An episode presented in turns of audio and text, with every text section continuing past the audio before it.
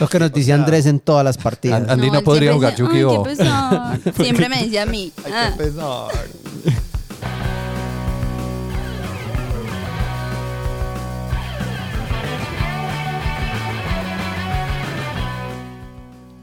Bienvenidos al episodio número 71 del podcast de la mesa, los juegos en el tiempo del amor. Yo soy Alejandro, Yo soy Mari. Yo soy Santi. Y yo soy Andrés. bienvenidos todos a este programa del día de hoy. Como hacemos normalmente por esta época del año acá en la mesa, nos gusta tomar este tema de, del amor, de las parejas, de las relaciones, ya que eh, San Valentín debió haber sucedido en estos días cuando escuchan este episodio. Ah, yo sé que en muchos de nuestros países ah, hispanohablantes, o al menos acá en Latinoamérica, no es algo que celebramos. Sin embargo, sí se escuchan muchas cosas en las redes sociales, ¿Cuándo y es San se ve por aquí. El 14. 14. Hace el 14. Exacto. O sea, Entonces, no, cae, no, no necesariamente cae un, un fin de semana. No. No. Es con fecha fija. Y solo es el segundo día más importante de febrero. El primero siendo mi cumpleaños. obviamente. Pues, Sa- Santi cumpleaños el día de mañana de hoy que estamos grabando, entonces eh, no, no, no quedaría mal si le mandan un saludito. Feliz cumpleaños, Santi. Feliz cumple, Santi. Re- recibo dinero, cumple. eh, divisas. Obviamente, muestras de amor, muestras de amor reales.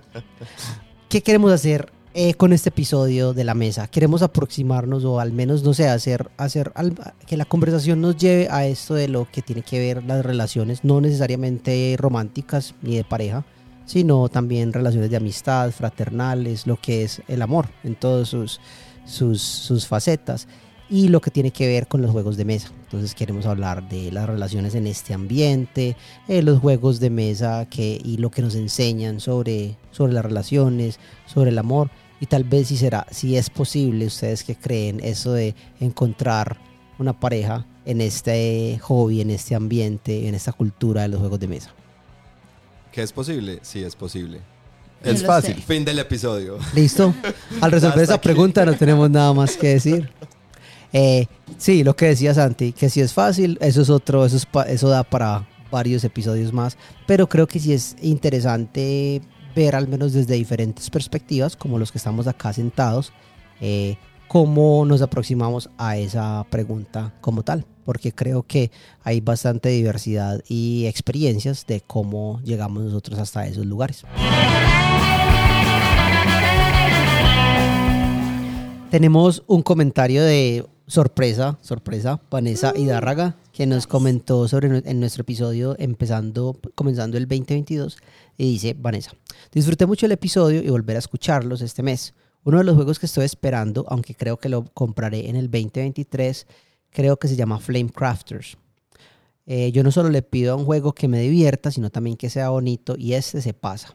Mientras uno de los que más me gustó este año es Seize the Bean, que es sencillo, corto y deja con ganas de iniciar otra partida de inmediato. Eh, yo investigué Seize the Bean porque es un tema que me gusta Pero- Los frijoles. y Santi estuvo mirando el de Flame Crafter. Sí, las flemas. Dinos qué pasa con Flame Crafter, de qué es el Eh, juego. Es, eh, como ella dice, es un juego muy bonito. Es- son como unos mini dragones que hacen artesanías. Eh, Claro. fue un Kickstarter que pues ya se acabó. Está, se espera que la entrega sea a mitad de año. Eh, recogió Ah, más de 2 millones sí. de dólares. Aquí estoy viendo la- las imágenes. Sí, yo sé que sí. Ve, no sabía. Me acuerdo que vi el arte el año pasado. Sí, fue uno de esos que todo el mundo, pues como que la- el arte atrajo mucho a la gente. incluy- pues me incluyo ahí. Sí, y además de bonito, pues por lo menos se ve muy asequible. Es Unos cinco jugadores, dura una hora y dice que es un juego de Dragon Placement. Ok. Muy bien. Y Shared Engine Building. Entonces va a ser como Worker Placement, pues como esta mecánica de yo tengo, pues en este caso un dragón y lo mando a ciertos lugares para activar esos lugares y eh, pues bloqueo ciertos lugares porque no todo el mundo puede ir a la vez y cosas así. Pero eso de Shared Engine Building me suena como a cooperativo, tal vez. Em, a ¿O mí no? me suena que de pronto el pueblo como que va mejorando con el tiempo y todos podemos Ah, usarlo. Claro, claro. Pues no sé, la verdad pues... Sí, eh, también. eh, si les suena interesante pueden mirarlo, pues le fue muy bien al Kickstarter, entonces imagino que van a haber copias pues extra además del Kickstarter y muchas veces pues uno puede comprar copias después de que termina el Kickstarter directamente de los desarrolladores. Entonces ese es Flamecraft. Nice. Qué interesante. Eh, por, el- por otro lado, el juego de Seize the Bean, ah, un tema que me gusta mucho porque es un juego sobre café, ¿cierto? Resulta, según la, la- descripción del juego, me parece muy graciosa. Dice que eres un barista muy exitoso, tanto que se te subió a la cabeza y decides que tú puedes hacer un mejor trabajo que tu jefe en el café en el que trabajas. Entonces decides eh, dejar el trabajo, abrir tu propio café y empezar pues a- a conquistar la gente de esa ciudad. El problema es que todos tus amigos tuvieron la misma idea y decidieron hacer lo mismo. Siempre me Entonces es una competencia entre cafés donde si tuviera tienes... un peso por cada vez, tendría por ahí cuatro o cinco pesos. Yo estaré muy pesado. Supuestamente la idea es que tu, que tu café gane reputación en la ciudad de Berlín. Ah, el problema es que hay filas de clientes esperando con órdenes súper extrañas y raras que hay que cumplir. Y además, de- y si se ponen impacientes y se van, pues te dejan un review malo sobre tu café. Sí, Berlín, esa ciudad eh, eh, mundialmente conocida por el café. Sí, allá es como un... un- No un- piensa en Berlín ni piensa en café. Y piensa en café, una- exactamente. y no, es un, es, un, es un ambiente bastante hostil para aquellos que abren su propio café en Berlín. Sí, Entonces, todo, acá- todo conocimiento general. Sí, pues ¿cierto? Berlín ha sido una ciudad hostil en muchos sentidos, entonces... Pero Ah. ha sido una, es- una ciudad espectacular para otros. Hay que ver si, si estos cafés, qué parte de esa, pues qué lado de Berlín tienen. Sí. A mí es que la verdad no soy muy fan de, de los cafés, eh, ¿cómo se llama? Como de especialidad. Sí. ¿Cierto? O sea, a mí me gusta mucho el café especial, eh, pero no soy de esos que voy y entonces, pues, o sea, como de... Yo no tengo como un paladar, o sea, a mí me gusta mucho el café y sé reconocer, pues, como entre, me- sé cuál café me gusta y cuál no, pero no soy de esos de, no, es que este café tiene notas de chocolate con eh, aftertones de, de panela y no sé qué, y es como, mm, no sé, nunca he sido, pues, no, no tengo el paladar tan desarrollado, entonces, esta, esa parte del, del- de los, eh, de ser barista, siempre me ha parecido como extraña, como... De pronto, Andy, esta es la oportunidad. O sea, juega Seize the Bean y descubre ese lado De pronto. que no sabías que tenías. A mí me gusta mucho el café con soda y limón. Es muy Ah, es rico. muy rico. Es, muy re- es, como, es, es como raro. Uno lo prueba y uno no dice como, wow, qué cosa tan buena. No, pero bueno, uno sí. sigue tomándoselo y se lo acaba de tomar Pues todo. eso se hace con un café maluco, pues para mejorarlo un poco, pero sí. Eh, o em, Con agua toni- con agua tónica, es delicioso. sí. muy rico. Yo cuando veo esos cafés así, o sea, entre, yo tengo una cosa es que entre más bonito y pretencioso se vea el café, más sencillo me gusta pedir mi bebida porque tengo la oportunidad de probar como el, el café del lugar, ¿sí me entiendes? Ajá. Especialmente acá en Colombia, que muchos de esos lugares de café, pues eh, lo, lo que tienen es que dicen que traen su café de lugares locales, de fincas locales Sí. y todo eso. Entonces, sí me gustan. Cuando voy a un lugar así, siempre pido como por decir, o sea, presa francesa, un tinto, el Ajá. normal, exacto, Sí. algo así para poderlo probar. Yo me niego a llamar americano al café y yo siempre pido tinto. Ah, yo también pido un tinto, sí. Sí, pues acá en Colombia podemos pedir tinto, pero en otros países Sí, de pues, Latinoamérica sí. el tinto es un Pero- vino. Sí, Entonces exacto. sería una confusión.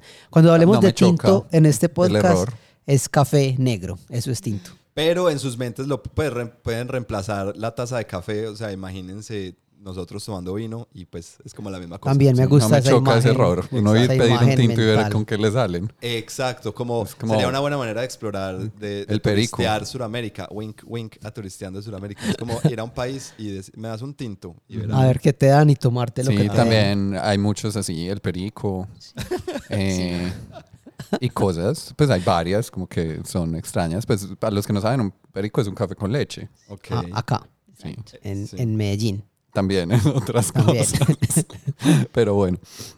Bueno, volviendo a nuestro tema principal que nos trae aquí, que es las relaciones. Ajá. Eh, las relaciones como así, muy en su expresión más amplia. Sí. Eh, les tengo una pregunta, especialmente a Mari. Ah. es que quería escucharte. Mari empezó, empezó quedando. Eh, y la pregunta pues es muy general, es como, para ustedes, ¿cuál es el rol que pueden tener los juegos en una relación? Uy, buena pregunta. Me gusta. No, pero yo creo que le voy a dar la oportunidad a alguien más de hablar mientras yo lo pienso. Porque lo tengo que pensar. Yo puedo hablar de eso. Sí, Yo claro, puedo hablar de eso. Eh, bueno, a mí me parece que los juegos en una relación, mirando los juegos al menos desde nuestra perspectiva, los juegos se convierten en, pues es, es una actividad que nosotros, que, o sea, eh, que tiene un lugar muy importante en nuestras vidas. yo creo que hoy en día es muy común el término gamer, tanto que, o sea, en español se usa mucho y yo he conocido, he visto muchas personas que me, me, me causa gracia verlos usar ese término porque son personas mayores o todo, pero ya conocen que un gamer es alguien que juega eh, videojuegos o juegos de mesa en nuestro caso, todo. Entonces, creo que es un, es, un, es un hobby que ha tenido una acogida muy grande en nuestra sociedad y eso es imposible que no permee de una forma u otra a las relaciones. Los gamers por lo regular son partes de comunidades, seas un vi- videojugador o en nuestro caso juegos de mesa. Y hemos hablado mucho en este podcast que los juegos de mesa van de la mano de lo que es la comunidad, sea un grupito pequeño de amigos con los que yo juego versus o, un café donde voy a jugar y encuentro muchas otras personas, eventos en los que participo y todo eso. Entonces me parece que una de las cosas eh, más interesantes y, el, y, el, y el rol que puede jugar en una relación, al menos en mí, en mi caso, es que eh, pues una persona con quien yo esté se vuelve, se vuelve de una forma u otra algo que define mucho quién yo soy, un- una parte de algo que compartiríamos en una relación y, y me parece que sería un punto de unificar, porque los juegos me parece a mí que nos, nos, nos llevan a un lugar común donde dejamos a un lado los teléfonos, las otros, otros tipos de conexiones y nos conectamos en torno a una actividad que se hace en una mesa donde nos miramos el uno al otro. Entonces me parece muy importante ese rol porque lo veo como un, un cemento unificador en las relaciones, no solo Hermosa románticas, analogía. sino exacto, no solo románticas. Concreto, lleno de arena y Sí. piedras. Que se calienta químicamente para lograr y va una unión. cada espacio. Tal cual. Y que si uno lo, antes de que se seque, puedes marcar tu nombre o él, poner tu Eso. mano, una patica de un perro, ese tipo La de nalga. cosas. Perfecto. Eso. A- Andy nos ha dado una, una imagen mental perfecta de lo Es que que hace llegó el uno. verano, pues entonces eso es lo que. Lo que hace uno con cemento. Pero sí, yo lo veo como algo unificador en las relaciones, de todo tipo de relaciones. Digamos, a mí también por ese lado de todo tipo de relaciones es, es más como que es una parte que yo veo como importante en mi vida. Pues es una actividad que me gusta realizar. Eh, que me gusta pues por lo menos tener un espacio semanal para hacerlo. Y si hay una persona que es importante en mi vida, eh, sea familia, sean amigos, sea otro tipo de relaciones, pues me gusta compartir esos espacios con ellos, ¿cierto? Entonces, por decir algo, en mi caso con mi familia, eh, como que mis papás no he podido que se sienten a jugar un juego nunca. O sea, imposible. Pero mi hermano, cuando viene, que él vive por fuera, eh, sí sé que se siente a jugar. O sea, si uno logra en su apretada agenda de persona que visita desde el exterior, sacarle ese espacio, él sí lo disfruta y entonces es, es como esa actividad que hace parte de mi vida y es importante en mi vida y de alguna forma es central, pues poder compartirla con otras personas y es como compartir un poquito entonces de mi vida y lo que me gusta con otros. Yo lo veo de pronto un poquito por ese lado. Santi, ese rechazo hacia la actividad se basa en que de pronto les parece que les da como un poco de miedo ver como, o, o- o simplemente sienten que no es algo que les gustaría hacer. Yo creo que es más por ese lado. Sienten que no les gustaría como que los juegos son... Son prejuicios, yo creo. Sí, y pues tampoco me voy a poner como a desgastarme demasiado en... Si ellos no tienen la iniciativa como de decir como ve, Sí, no, sabemos es que esto es importante para vos, entonces compartámoslo, sino que pues ellos en este caso lo respetan, pues me gusta... Está bien que yo exacto, es lo mismo que tenga tuyo, mi biblioteca allá, de juegos, Pues yo eh, creo el que podcast. Es como si alguien viniera a invitarme a jugar baloncesto o a jugar fútbol. Es como, te agradezco por la invitación, pero no, pues, no, te voy a decir que no, porque no me provoca, pues no es. Sí, exacto. es No, algo no es una actividad que te llama la atención como ni siquiera hasta el punto de, ve, démosle una oportunidad a ver cómo me siento. Sin embargo, o sea, estoy muy de acuerdo con Santi que, pues, al ser los juegos de mesa, al ser un hobby, los hobbies suelen estar asociados con pasión, ¿cierto? Es algo que uno tiene una pasión o por lo que uno tiene una pasión. Y entonces, en cualquier relación, cualquier relación que sea, uno, uno, uno quiere compartir eh, eh, eh, pasiones con otras personas, ¿cierto? Esto que me apasiona a mí, te lo quiero compartir porque de pronto podés encontrar el mismo, el mismo nivel de disfrute en el que yo, que yo encuentro y si los dos estamos a ese nivel, súper chévere, ¿cierto? Por otro lado, eh, a mí me parece que cuál es el rol de los juegos, para mí es muy importante, aunque no... Yo no soy una persona que, yo no, no, he- no he tenido muchas relaciones estables, además pues soy muy crítico como con el, eh, del, el- del, ¿cómo se dice? Del, Hetero, monógamo, falo, patriarcado. Sí, exacto. Eh, eh, tengo muchos problemas pues como con, el, con las maneras como entendemos la relación amorosa, sobre todo la relación de pareja en este momento en la sociedad. Entonces, bueno, pero a lo que voy es que con cualquiera de mis parejas, sean románticas o no, y con cualquiera de mis amistades, eh, me parece que el, el rol de los juegos también es una, es una exploración de la, de la relación como tal y de, las y de otras cosas que normalmente no puedo, no, no, no, no tengo el espacio para, para hacerlo. Quiero decir, los juegos de mesa proporcionan un espacio indicado para explorar terrenos eh, difíciles o inexplorados, ¿cierto? Entonces puedo empezar a ver, puedo, puedo empezar a no sé, si, si a mí, si yo no sé esta persona cómo es con, con la administración de recursos, ¿cierto? Administrando Ah. Esas dudas que todos siempre tenemos. Exacto. No, sino que, o sea, es como una... El Dragon Placement. Exacto. Pues, pero también a veces se puede, se puede ir como hacia, hacia, hacia cosas un poco más, eh, no quiero decir controversiales, pero sí, eh, como cómo, es esta- cómo ve esta persona ciertos temas como de, no sé, de, de- de racismo, de feminismo, de, de- cosas que los juegos me permiten explorar como en, en- de manera un poco más controlada, ¿cierto? Eh, me remite mucho a ese episodio cuando hablábamos de que la vida no es un juego eh, eh, y, y decíamos pues que es ese error de llamar a la vida un juego, pero lo chévere de los juegos es que para mí es que me, permiten explorar cosas que normalmente en la vida pues no voy a y no quiero no quiero meterme, ¿cierto? No, yo no quiero ser un, un yo no quiero ser un administrador de, de una franquicia de, de comida rápida, pero en el juego de Food Chain Magnate me puedo permitir como, como darme ese lujo o darme ese, ese, ese gustico Ujú. una vez cada tanto, ¿cierto? Ese punto me gusta mucho y quiero como volver a él más adelante porque sí me parece que hay un valor muy grande en los juegos como una herramienta que nos permite conocer personas, ver cómo son. Pero también, o sea, también soy crítico de eso de conocer, pero bueno, ahorita hablamos Sí, de sí, eso. sí. Yo creo que es un punto interesante. Sí. Como pueden ver, hay muchas dudas que tenemos. O sea, este, este episodio va a estar lleno de interrogantes, preguntas y decir, ahorita hablamos de ese tema. Bueno, en mi caso, eh, yo lo veo también como una manera de unir a las personas. Porque, por ejemplo, yo siento que los juegos de mesa los uso más eh, al momento de interactuar con amigos o con mi familia, no tanto con mi pareja, porque, por ejemplo, Alejo y yo, pues no jugamos juegos de mesa Ustedes solos. son pareja. ¿Ustedes no juegan juegos de mesa? Esperen. Pues solamente What? videojuegos. Que es Por- lo regular. Pero, pero también, pues Sí. los Pero- videojuegos son- siguen siendo sí, juegos. Sí. Sí, ah, bueno, sí, está bien. Pero por lo regular nuestra, ra- nuestra experiencia jugando juegos de mesa siempre incluimos otras siempre, personas. siempre. Incluso los videojuegos también. Ok.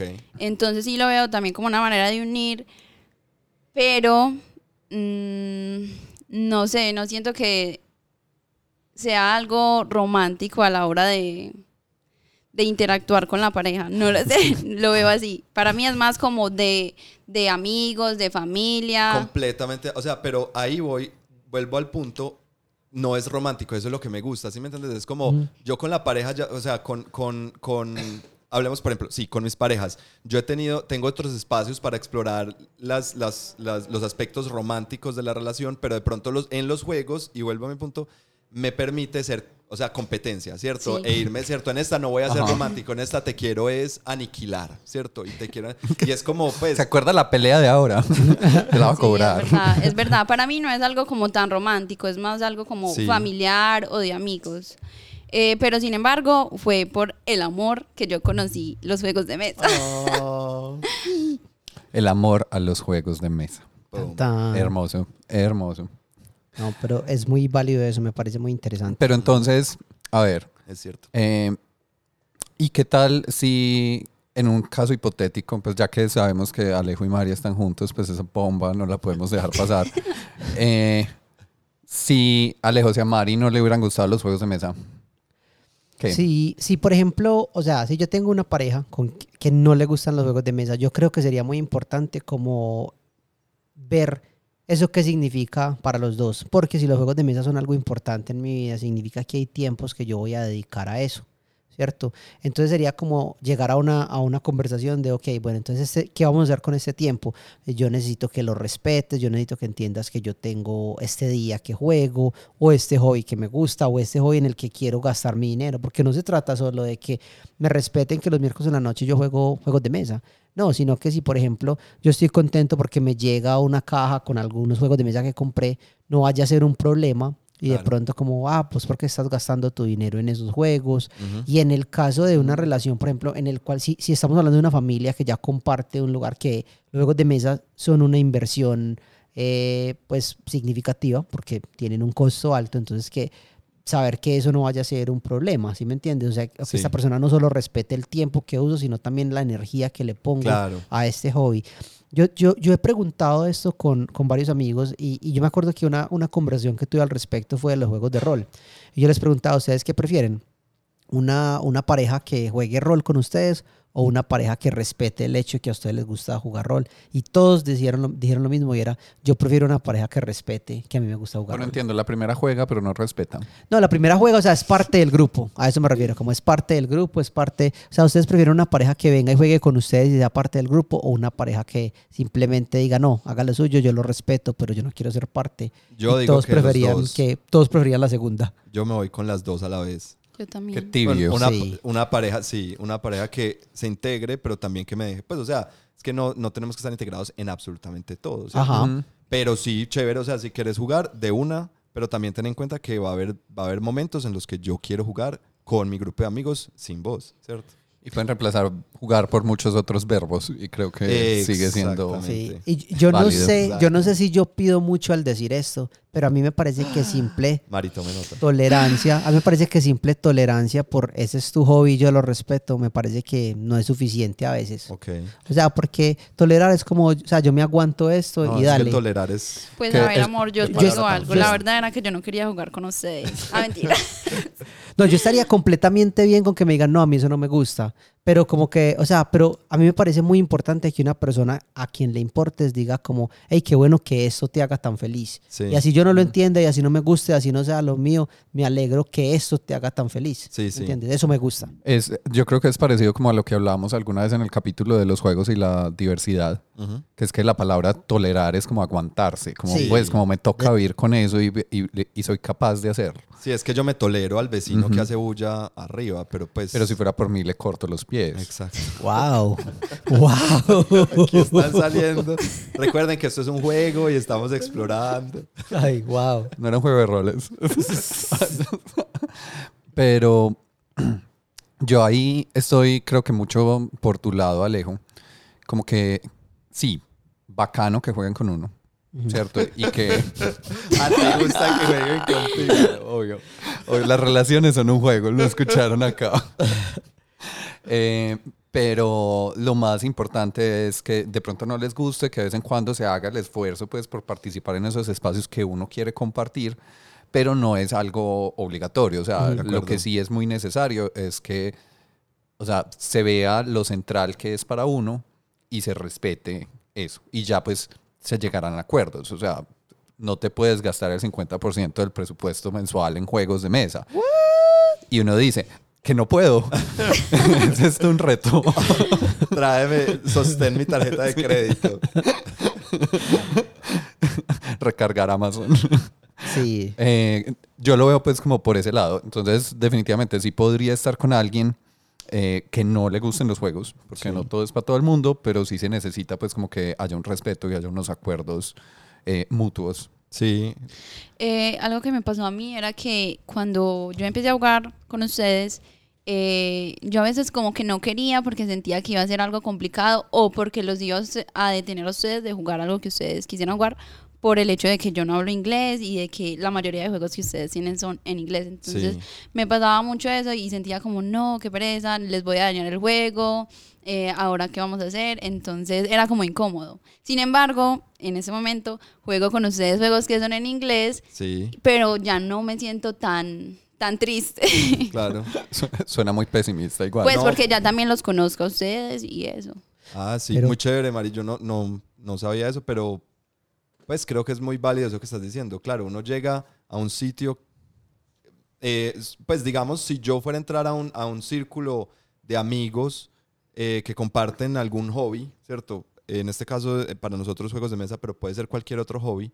Claro, uno como novato, uno siempre va a creer que uno es una carga para, para ese grupo, pues, o para, Claro. para la dinámica del grupo, ¿cierto? Uno, uno se va a sentir como que es, como que uno está frenando. Sí, Entonces es también muy importante en, el, en, en los grupos como, como tener eso en cuenta, pues tener, eh, pro- propiciar un, un, un- un encuentro chévere donde, donde claro, la, es, es imposible que la gente no se sienta así, pero por lo menos hacerle saber como, hey, tranqui, ¿cierto? No, claro. pues esto, eh, pues te estamos invitando, eh, eres, eres bienvenida, bienvenido, etcétera. Eso, eso es muy importante y yo siento que si vos sos la persona que está adentro y quieres invitar a tu pareja o mostrarle este mundo, solamente decir, no, no te preocupes, es fácil, no es suficiente. De acuerdo. Tengan eso muy en cuenta porque no es suficiente. Hay una barrera eh, que por lo regular, ustedes los que saben, o sea, e- e- es un espejismo, es una cosa que está ahí, pero en realidad no pesa tanto y es que uno ve todas esas Es de cajas. concreto. Ah. Uno ve todos esos juegos, uno ve lo que hablan esas personas, uno escucha un podcast, todo,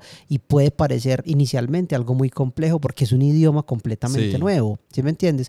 Mari y yo el otro día hablábamos sobre la complejidad en los juegos y ella me decía, yo antes pensaba como que hay un juego complejo, qué miedo, y ya cuando veo que es un juego complejo y sé que va a durar una hora y media o algo, ya me emociona el hecho de que va a ser muy bueno.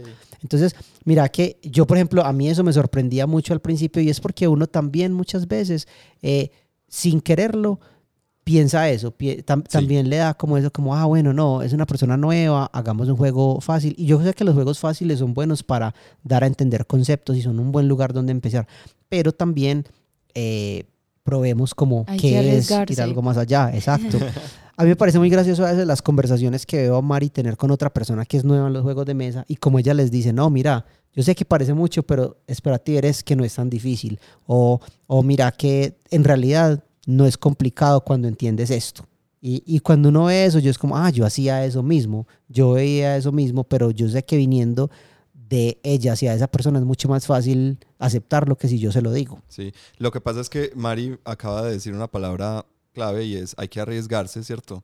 Em, hay que, hay, entonces hay que, eh, como grupo, tenemos que eh, encontrar la manera de que, de que la gente se sienta lo suficientemente cómoda para arriesgarse, ¿cierto?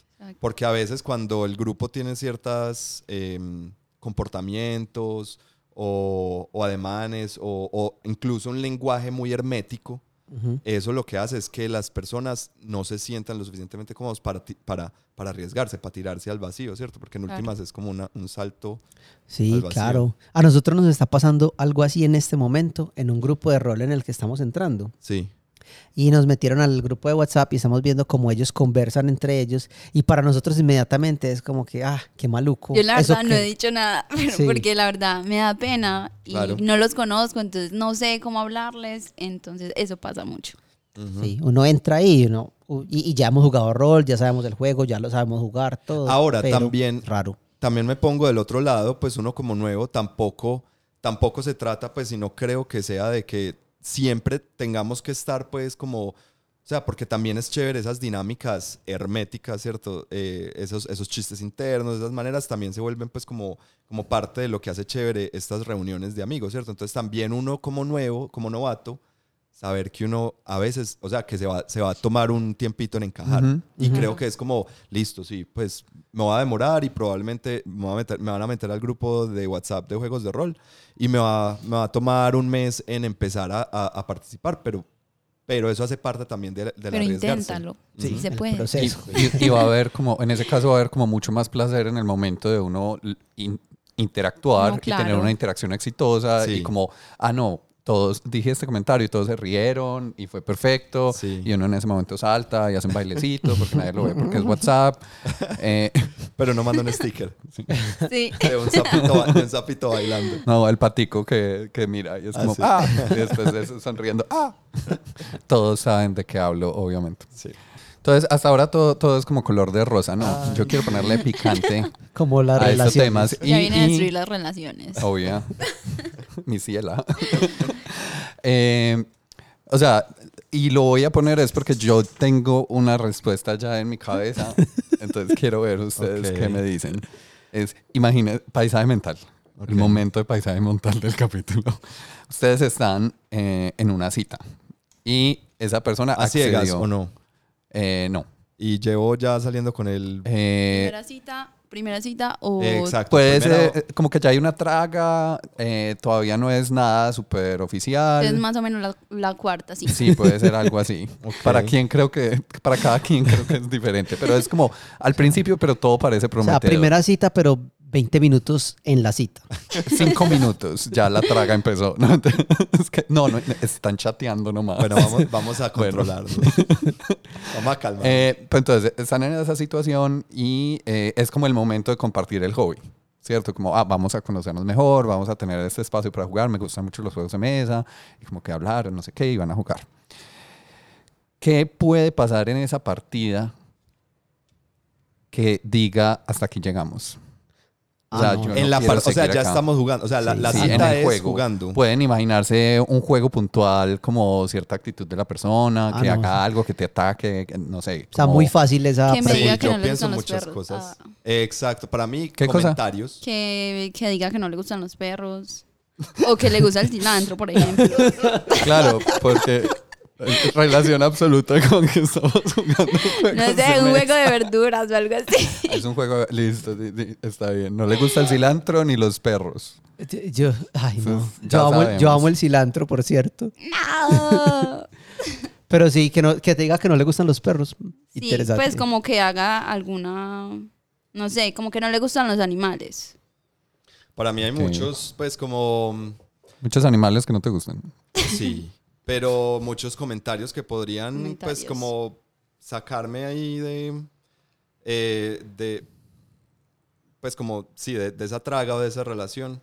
Em, pues comentarios racistas, Sí, comentarios más, más que todo sexistas. comentarios. ¿Cierto? Es, esos, porque, pues, y no, bueno, no, no necesariamente solo el comentario, sino que si uno ve que es el comentario y que después ese comentario no es solo un chiste, sino, o se quedó solo en el chiste y no hubo una crítica y no hubo una, ¿cierto? Ahí uno, pues, yo empiezo a ver como, Sí, claro, porque los juegos de mesa son como son, son momentos muy sociales donde uno habla de muchas otras cosas. Uno Sí. no solo está jugando, sino que hay chistes, comentarios. Entonces, para mí es fácil que haga trampa. Mm, Esa es la que yo tenía en la Uy. cabeza.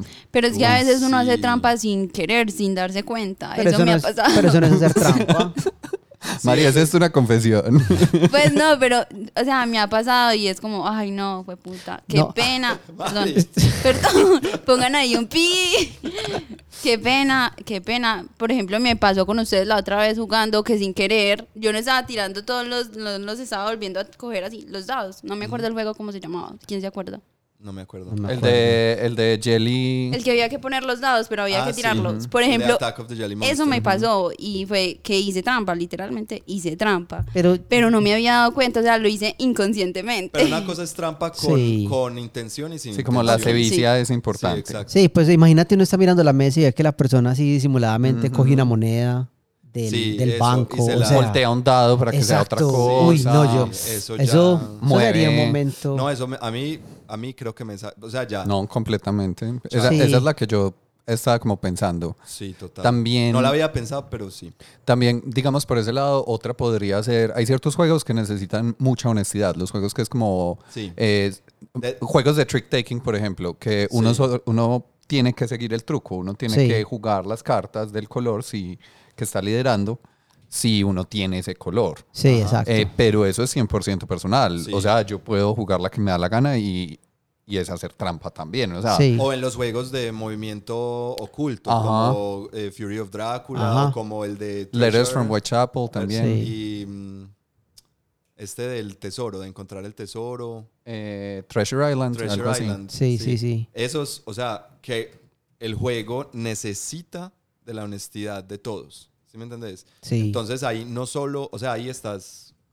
No, y eso dice mucho de una persona porque es que mira que, o sea, estamos en una actividad de, de disfrutar, o sea, perder o ganar en Ujú. realidad, no, no, o sea, no hay, no hay dinero de por medio, no hay, no hay ese tipo de Correcto. cosas. Entonces, en- estás haciendo, estás haciendo trampa en una actividad de disfrutar. Eso dice mucho, me parece a mí, de una persona. Y la única vez en, pues, en todo este, en lo de la comunidad, de- en que me tocó una persona que literal hizo trampa, para mí fue eso como devastador de la manera como lo veía. Y era pues simplemente un amigo, un man que jugaba con nosotros. Y yo de ahí ya no quise jugar con él más. Y ya le saqué el cuerpo y ya no lo invitaba y ya no, porque vi algo que, pues esto no es a lo que yo vengo Sí, acá. claro. Esto no me parece bien. A mí hay otra, otra cosa eh, que acabo de recordar y es cuando yo solía, cuando yo solía jugar em, Warhammer hace años eh, con mi grupo de amigos de Warhammer, yo tenía o teníamos una regla y a veces, porque uno empieza y de pronto se le, eh, uno empieza a tener ciertos comportamientos, ¿cierto? Y em, afortunadamente nosotros teníamos eh, como esta regla implícita y era cuando veíamos un comportamiento maluco de alguien le decíamos, hey, humillar al otro no lo hace más divertido, ¿cierto? Cuando, cuando la gente empezaba, ja, te maté, o como- pues como alardear de, de lo bien que le Pero estaba de una manera haciendo. negativa y Pero de una manera, cierto, como, Sí. como Ah, intentando ok. humillar al otro. Yo iba a decir aquí cosas de ustedes. Pero entonces nosotros eh, eh, siempre le recordábamos, pues, y, y sobre todo, eh, me gustaba que eran las personas como, no los que estábamos jugando, no, no, no yo le decía al otro, sino que alguien que estaba mirando la partida le decía como, hey, bájale, ¿cierto? Recordad que humillar no, no lo hace más divertido.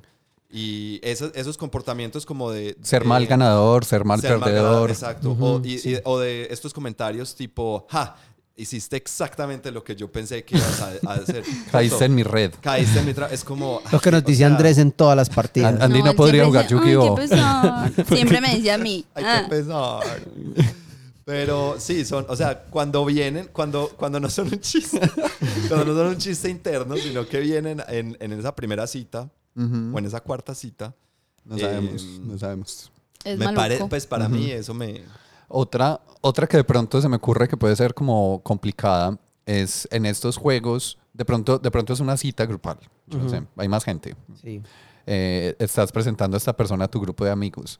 Y es un juego de estos que son muy, como muy agresivos, como de área control, este tipo de cosas, Sí. eh, donde hay que hacer alianzas y que esta persona prometa cosas y no cumpla.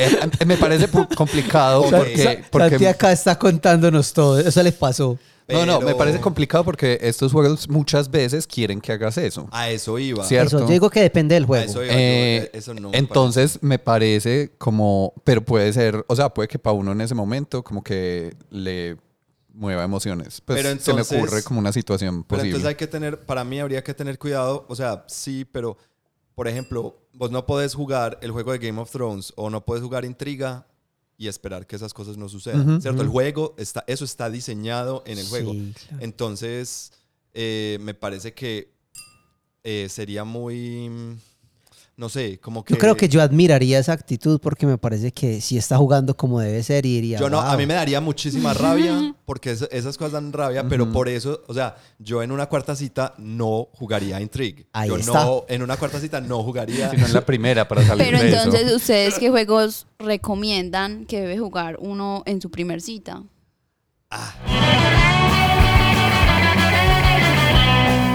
Entonces, juegos que tendríamos en una cita.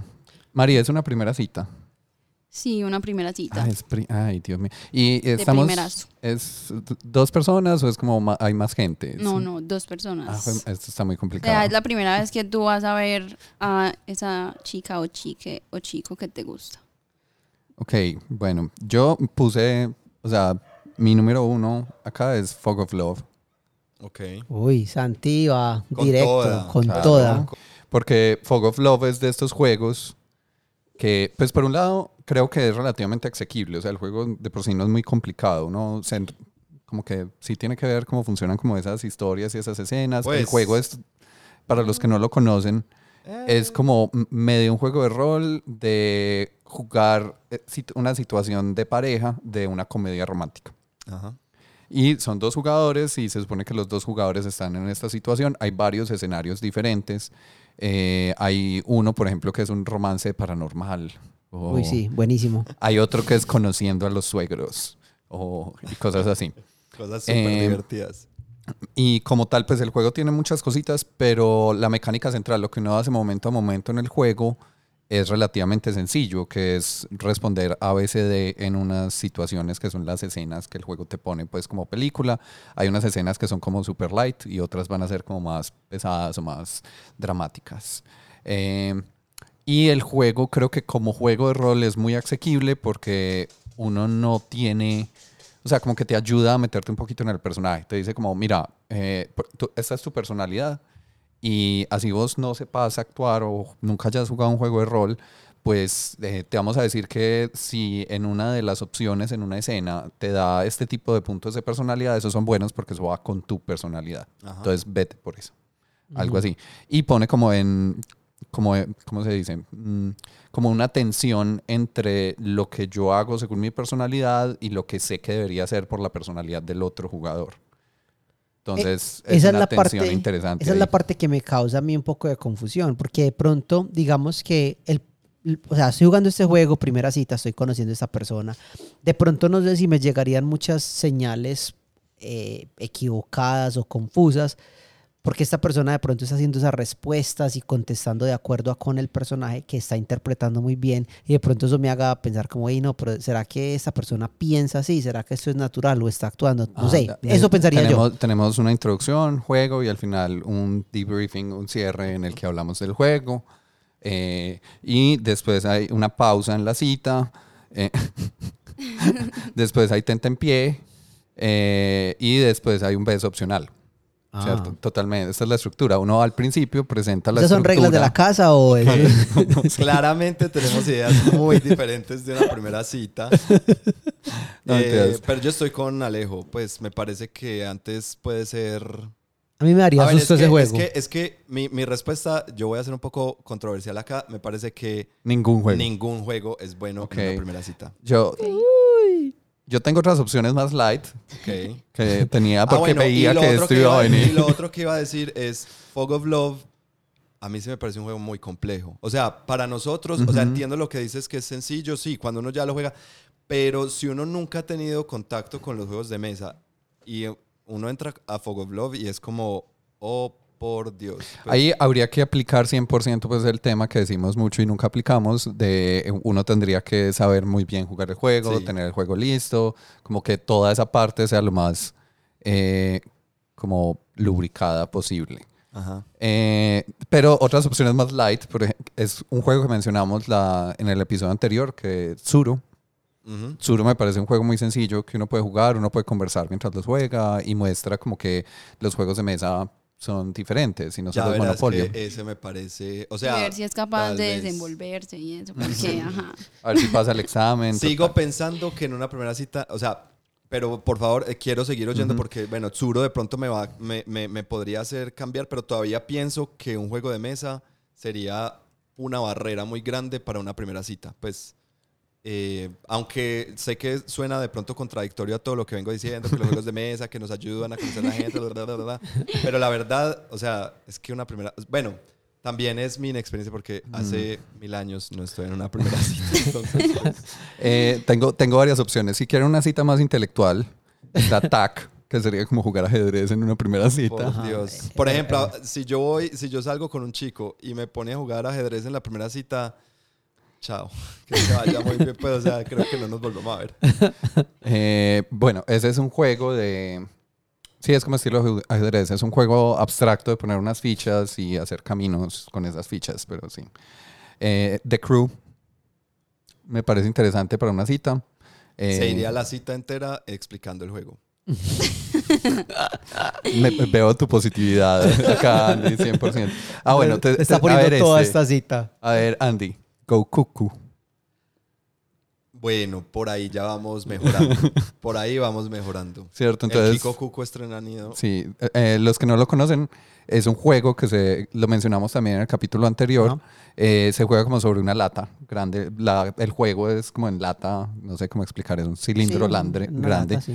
Entonces, encima uno va poniendo como unos palillos grandes con puntas de colores, haciendo como un nido para unos huevos de un pájaro de Sí. plástico y la idea es poner cosas sin que se caigan. Para ver como- qué tan cuidadosa es la persona. Eso sí, ver, Sí. ver qué tanto cuida los huevos y Muy los palos. Eh, sí, fin del comentario. importante. Otro, a ver, Andy, ya que, ya que es- estamos pasando por ti. Wavelength en modo cooperativo. No. Me parece, a mí me parece muy interesante para conocerse. No, o sea, es que, a ver, eh, a- aquí voy. Me parece que un juego requiere demasiado compromiso. Y me parece que en una primera cita hay una tensión ahí muy necesaria y muy chévere, que me parece que un juego lo que puede hacer es romper esa tensión. Y creo que lo, lo, lo, lo que yo, o como a mí me gustan mis primeras citas cuando las he tenido, es, es como de eso que estamos hablando y, y como, como que, se- se- sobre todo si se empieza a sentir química, ¿cierto? Como que vamos diciendo cosas, pero que las cosas vayan saliendo, pues que se vayan dando como muy tranquilamente, no, no porque, ah, listo, no, entonces vamos a jugar. Y un juego me parece demasiado, o sea, ahorita que decías como, la- no es que la cita llega y no sé qué, y después ahí te pie y al final, ¿cierto? Como que yo me imagino una, una cita cero estructura, o sea, cero estructura. Pues yo también, pero eh, quería hacer un chiste, pues perdón. No, no, no, no, yo entiendo. Y yo no estoy diciendo, o sea, no es una crítica porque no estoy diciendo que así sean tus citas, sino que estoy diciendo, para mí, mi razón por la cual no me gusta, o sea, por la razón por la cual digo no ningún juego, porque me gusta que esa primera cita sea completamente eh, Ujú. desestructurada. Ok. O sea, estás deconstruyendo posmodernamente la idea de una cita. No, antes es una idea súper romántica de una cita, pues. Puede ser, o sea, son, son maneras distintas de verlo, Pues yo, yo, creo. yo es que tomé la pregunta como que había que responderla. No, no, yo, yo, yo Eh, entiendo, yo entiendo los perdón dos por lados perfectamente. Yo entiendo a lo que se refiere Andy también eh, veo el otro lado. Por ejemplo, cuando yo analizo la pregunta, yo, yo no pensé inmediatamente en un juego, sino que yo pensé en lo que quisiera ganar de la experiencia y cualquier juego que se acomode a eso me parece que funcionaría bien con una primera cita o con una cita. Y por ejemplo, Por ejemplo, para mí, a mí me gusta, para esto, porque una primera cita es como, de una manera u otra, es como una, pues suena feo, pero es como una entrevista de, de muchas Sí. maneras, Sí. ¿cierto? sí. Eh, o, Wavelength. No, exacto. Por ejemplo, Wavelength me parece que funcionaría. Entonces yo digo, ¿yo qué quiero ver en esta persona? Al menos como para empezar. Porque la primera cita muchas veces no pasa este umbral de, de lo romántico, sino que muchas veces, y me ha pasado que he salido en una primera cita y me doy cuenta que esta persona me cae bien, Sí. pero no veo un interés romántico en ella. Entonces me gustaría mantener esa persona en mi círculo social o tener una relación con ellos de amistad y todo eso. Porque, porque, o sea, las personas todas tienen valores diferentes y un valor que puede significar algo para mí. Entonces, a mí me parece muy importante y yo quisiera, yo escogería juegos que involucren mucho la creatividad, en ver cómo esta persona se desenvuelve en un ambiente en el cual hay que hacer cosas a las que uno no está acostumbrado. Wavelength, por ejemplo, tiene eso. eh, porque es algo como que te hace pensar de una manera diferente, te hace una te- resolver un problema viendo qué tan creativo eres para darnos a conocer eso. Como ese juego que yo te regalé, Andy, que era como haciendo unas mímicas y se calificaban como, como un- Ah, de uno a T-Rex. de uno a T-Rex, exacto, eso. Porque es un juego que, que me parece que te hace pensar de una manera distinta. Y a mí me encanta cuando las personas están en esas situaciones donde eh, se ven enfrentados an- ante algo que no es cómodo para ellos de una manera creativa. Entonces me gusta mucho ver cómo lo resuelven. De acuerdo, Eso me pero- gusta mucho. Pero para mí, bueno, y, y de nuevo, creo que vi- todos mis comentarios vienen pues de mi, de mi inexperiencia y mi, pues hace mucho, lo que les digo, hace mucho no tengo un- una primera cita, entonces para mí una primera cita es tan incómoda que si me ponen a jugar en una escala de uno a T-Rex, o sea, sumarle más incomodidad, es como, no soy capaz, pues o sea, Pero- mi ansiedad no me deja. Pero, pero no yo deja. creo que eso es perfecto, porque es que obviamente, yo creo que ante un tema así, lo normal sería que todos cuatro contestáramos cosas muy distintas, porque somos muy diferentes en esos aspectos. claro. Eh, por ejemplo, a mí me parece muy interesante esa incomodidad, porque me, me gusta mucho ver, pues para mí es importante las personas que son capaces como de no tomarse tan en serio a sí mismos cuando se trata de una cuestión de, en una relación, pues por, por otros valores que yo veo en una, en una pareja y eso. Entonces para mí eso es muy importante. Entonces, por ejemplo, juegos de fiesta, party games, donde haya que hacer cosas ridículas eh, y, o donde haya una ruptura en la comunicación y haya haya que comunicarse por medio de, de símbolos, de que no se pueden mirar las cartas o que se tiene que hablar así, como en ese episodio donde hablamos de rupturas en la comunicación. Me parece que yo usaría, un juego así, donde yo vea una Un faceta. incluso. Yo Exacto. quiero, yo quiero hacerle una, una pregunta a la audiencia. Por favor, si alguien tiene una historia en la que en la primera cita jugaron un juego de mesa y, y esa relación se dio, o sea, dio frutos, por favor cuéntenos. Quiero, quiero, quiero leer historias de, Sí. de éxito de eso. Sí, entonces, eh, en resumidas cuentas, para mí, esos juegos que nos ponen como a explorar habilidades pocos co- poco comunes y lidiar con, con situaciones poco comunes y, hay que buscar una manera mm, creativa de hacerlo, me parecería que serían juegos muy bacanos para una primera cita y conocer cómo una persona eh, re- reacciona. Porque es, a mí me gusta mucho ver cómo las personas con quien yo salgo y por ejemplo en las primeras citas ver cómo tratan a los demás, cómo Sí. interactúan con los demás, cómo se desenvuelven en un, en un ambiente social. Me Lo parece que eso por importante. ahí, mira cómo trata al- a, a los meseros, por Sí, eso es muy importante. Entonces, también, o sea, en una situación donde están jugando, cómo actúan al perder, al ganar, lo que decíamos antes. Sí. Me parece que eso. Eh, yo estaba pensando, pues estaba pensando en una cita diferente. Por ejemplo, bueno, la parte romántica, ¿cierto? Y que luego te invite a jugar con sus amigos. Creo que la pondría a jugar, le o le pondría, sí. Bueno, sí, en fin, eh, la polilla tramposa para ver qué, qué tan bueno es mintiendo. Excelente. Sí, le pondría a jugar ese. Pero entonces reunirías en una primera cita. Pero después de la parte romántica. Ah, ah, pero es que ya le metiste. O sea, era la primera cita. No, la primera cita de yo, Mari yo solo dura- veo que no voy a seguir instrucciones nunca más en este podcast. Es que luego lo pensé y era como, no, no sé qué juego, pero pensé como que sería bueno ese juego en una primera cita para ver la persona que tan buena es mintiendo o haciendo trampa, pues. Ese, para los que no lo conocen, es un juego de cartas, eh, digamos, similar a uno en que uno quiere deshacerse de sus cartas eh, y uno puede hacer, entre comillas, carta, eh, trampa. Eh, dejando caer cartas, eh, ocultándolas, tirándolas por encima del hombro, pero una persona siempre va a ser como el guardián Policía. que tiene que estar pendiente de que los demás no hagan trampa. Por ejemplo, como vieron en este juego, yo no soy buena haciendo trampa, tristemente. Eh, y yo voy a también darle otro, otro cambio como a, a- a esa pregunta, pero en primera cita, o sea, no qué juego para la primera cita, sino la primera cita como un juego. Me gusta mucho, por ejemplo, los speed datings, que son como un juego. Pues donde llegan un montón de personas eh, solteras y, y tienes, por lo general, tienes un minuto, a veces te ponen en la mesa una pregunta ahí para responder y, y creo, bueno, no sé si es un minuto, puede ser cinco minutos o lo que sea y, y suena una campana, ¡pum! y todo el mundo tiene que cambiar, cambiar, Cambiar. de pareja. y volver a ser tran- y así es como, y entonces Oh. uno en una noche tiene por ahí 20 primeras citas. ¿Has hecho eso? Sí, ¿Y qué tal es? a mí me gusta mucho. es Sí, muy yo chévere, sí. nunca he tenido esa experiencia. Es muy ¿Qué divertido. tan exitoso Yo es? tampoco. Pues aquí estoy, Santi, diciendo de- o sea, aquí estoy diciendo que no he tenido éxito en mis relaciones amorosas. Toma eso como tú quieras. No, pero eso- Entonces es, depende del objetivo.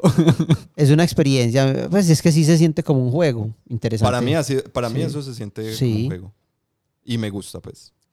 Eh, Me recuerda, yo alguna vez estuve como en, una, en un festival, pues como de artes interactivas y una de las, no sé cómo ponerlo, experiencias, eh, era como de una cita. Ajá. Y eran varias mesas, así como el cliché como de un café con manteles rojos y mesero y no sé qué. Sí. Y uno lo sentaban con alguien. Y cada uno tenía unos audífonos que te iban diciendo qué iban a hacer. Y todas las parejas estaban teniendo diferentes, como, era muy raro, yo no sé cómo hacían, pero diferentes momentos de la misma cita, eh, como en órdenes diferentes. O sea, como que Ok. todos iban a pasar por los mismos momentos, pero los órdenes eran diferentes y uno los iba escuchando.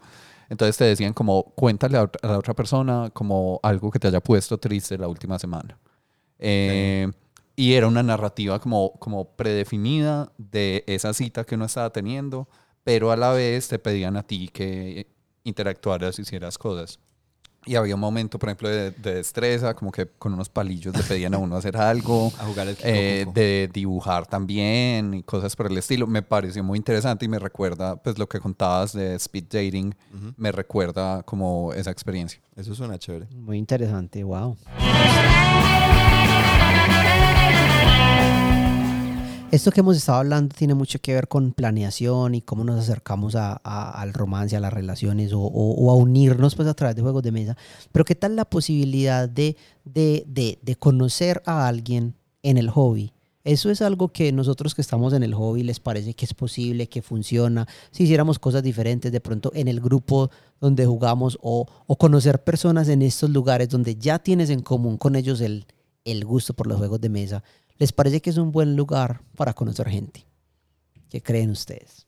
Eh, desearía que fuera un mejor lugar para conocer gente. De acuerdo. O sea, como que mm, cosas que ya hemos hablado en otros episodios. Uno termina como, creo que hay varias formas de acercarse al hobby, pero por lo menos como yo y creo que nosotros lo hacemos muchas veces, es que pues orgánicamente pasamos de jugar en unos espacios abiertos con mucha gente a encontrar un grupo que nos gustara jugar y con el que nos sintiéramos cómodos y con ese es el grupo que casi siempre jugamos. Incluso si uno a veces busca como otros espacios para jugar porque, eh, no sé, está que se juega o cosas por el estilo, eh, es hasta difícil encontrar más gente si uno no está dispuesto como a eh, lo que decíamos alguna vez como ir solo a un bar.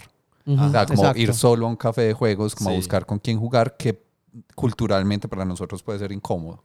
Pero espérate, estás hablando de conocer para, para, una, para establecer una, entablar una relación romántica. Sí, porque es que mira que lo mismo que dice Santi, o sea, ir solo a un bar a conocer una persona, acá tenemos eh, como mínimo tres historias distintas que contar al respecto de eso. O sea, Sí. yo como, yo como hombre heterosexual, mi experiencia de ir solo a un bar a tratar de conocer una chica es muy diferente a la de Mariana o la de ustedes, por ejemplo, ¿sí me entienden? Entonces, en el mundo de los juegos de mesa, esa, esa experiencia, ¿qué tal es? O sea, yo desde mi perspectiva, por ejemplo, lo que he conocido, casi siempre en los grupos de juegos de mesa en los lugares de juegos de mesa, las mujeres que yo veo van por lo regular con una pareja. Casi siempre uno ve mujeres con una pareja eh, que por lo regular las introducen a esto porque pues desgraciadamente en el hobby la representación de mujeres, al menos en este país Sí. donde estamos, es muy poca. Y por lo mismo que ya hemos dicho acá, o sea, los ambientes en su mayoría no se prestan para eso, lo que decíamos de los baños, los lugares, muchas situaciones que no, no me parece que sea un, un ambiente que, que todavía eh, acoge a las mujeres de una manera muy positiva, ¿sí me entiendes? A la diferencia de, de- de otros lugares, Sí. ¿cierto? De otras, otros ambientes. Es, a eso me refiero yo.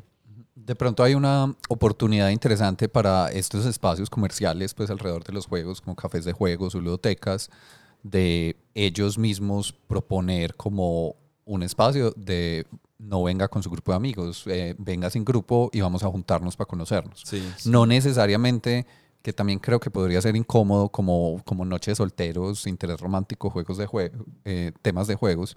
Eh, por un lado, por lo que dices Alejo, pues va a haber como un desbalance muy grande entre quién va eh, y quién esperaría uno que fuera o quién quisiera. Eh, pero sí como o- otro tipo de relaciones, relaciones fraternales, de amistad, ¿cierto? Como otros vínculos que también es bueno tener. eh, sería muy bacano que los espacios los propiciaran más. Sí. Eh, a mí, por mi parte, creo que de alguna forma la mayor parte de como amigos o conocidos o gente que me cae bien que he conocido a través del hobby ha sido más por el club de miniaturas Ajá. porque es un espacio donde creo que ahora somos 57 personas y Muchos. pues yo de esas 57 conocía, pónganle a 15 antes de que fueran llegando al club. Sí. Entonces es una forma de uno ir conociendo más gente, eh, a veces uno mismo llevar gente que uno conoce por otro lado y se da cuenta que tienen interés en el hobby de miniaturas y cosas por el estilo. Eh, juegos de mesa creo que no se da tan natural para eso porque las miniaturas tienen esa particularidad de que no es un juego que yo lleve y todos juguemos ese juego, sino que cada uno tiene que tener su propia copia, entre comillas, ¿cierto? Entonces, y la idea es jugar con todas las de cada uno, que va a ser diferente. Entonces también propicia como más un, un tema social de interacción con nuevas personas. Eh, yo lo veo como así, también como otros espacios como más tangenciales al hobby, como pueden ser ferias, eh, talleres, eh, clases, pues temas por el estilo que pueden tener con que ver con juegos, con diseño de juegos, con socialización alrededor de los juegos, pueden funcionar. Pero sí, pues lo que dije al principio, mm, el deber ser y el ser, o bueno, lo que me gustaría que fuera y lo que es, son cosas muy diferentes, especialmente si estamos hablando de eh, vínculos, digamos, de- amorosos en un sentido más tradicional. Igual es chévere pensar en esas utopías, pues, o sea, Ujú. aunque las utopías no existen, pues eh, eh, a- ayudan como a, a- a- a- abrir un camino, ¿cierto? Y a encauzar. Entonces, sí, a encauzar un montón de cosas. Yo estoy completamente de acuerdo con lo que dijo Santi. Quiero agregar ahí y es lo siguiente. Eh, a mí me parece que ahí vivimos en una sociedad, ¿cierto? No, no. en Latinoamérica con un montón de problemas, específicamente me, me a mi comentario va centrado a problemas de homofobia. ¿cierto? Muy grandes. Eh, no sé si para, para las personas heterosexuales en, en su día a día es normal, pero para mí me toca pensar que cada vez que yo quiero, cada vez que yo veo a alguien en la calle y tengo algún interés, ¿cierto? Me gusta, ¿cierto? Lo veo y, y me, parece, me, me parece atractivo, eh, eh, ya sea físicamente o porque conversando eh, sen- sentí cierta atracción, ¿cierto? Hacer ese primer contacto o, pedirle el teléfono o no sé qué, para mí, como hombre homosexual en Latinoamérica, me toca eh, también tener un montón de cuidados extra, porque yo no sé esa persona cómo va a reaccionar, ¿cierto? Porque hay, porque la homofobia está muy metida en la cultura, entonces yo no sé si va, si va a salir eh, agresivo, yo no sé cómo va, cómo va a reaccionar ante un comentario como, como, hey, me das tu teléfono, ¿querés pues seguimos en Sí. contacto, ¿cierto? Porque hay muchos hombres, sobre todo aquí en Medellín, por ejemplo, que yo, uno les ha oído, pues esos comentarios de, de, ah, que no, es que me, me empezó a tirar los perros este man y no sé qué, y le dio rabia. Tirar los perros es cuando uno empieza como a intentar Coquetear. a Mostrar, coquetear, sí, a mostrar interés, exacto. Em, entonces, para uno, en, en- vivimos en una sociedad en la que para mí me toca, me toca como, o sea, me tengo que convivir un montón, entonces requiero espacios, eh, como dice Santi, que propicien estos, estos tipos de interacciones, ¿cierto? Ujú. Em, por eso, un amigo me, me decía mucho, es que ¿por qué, por qué los gays tienen que estar pidiendo como, no, un restaurante gay, un Ujú. café gay, un, un bar gay, una disco? Es como, pues porque es que para vos es muy fácil porque la sociedad está hecha para vos, ¿cierto? Claro. Y vos puedes ir Sí, en es la como calle. todo bar es un, un bar heterosexual. Exacto, vos puedes ir por la calle y vos fácilmente podés, podés eh, ver a una chica eh, y, y bueno, claro, vas a hacer un guache, depende de lo que le grites, pero, pero puede que no y, y fácilmente la interacción se puede dar entre, en- entre un chico y una chica porque pues la, la sociedad es, está pensada para heterosexuales. Entonces a nosotros nos toca buscar,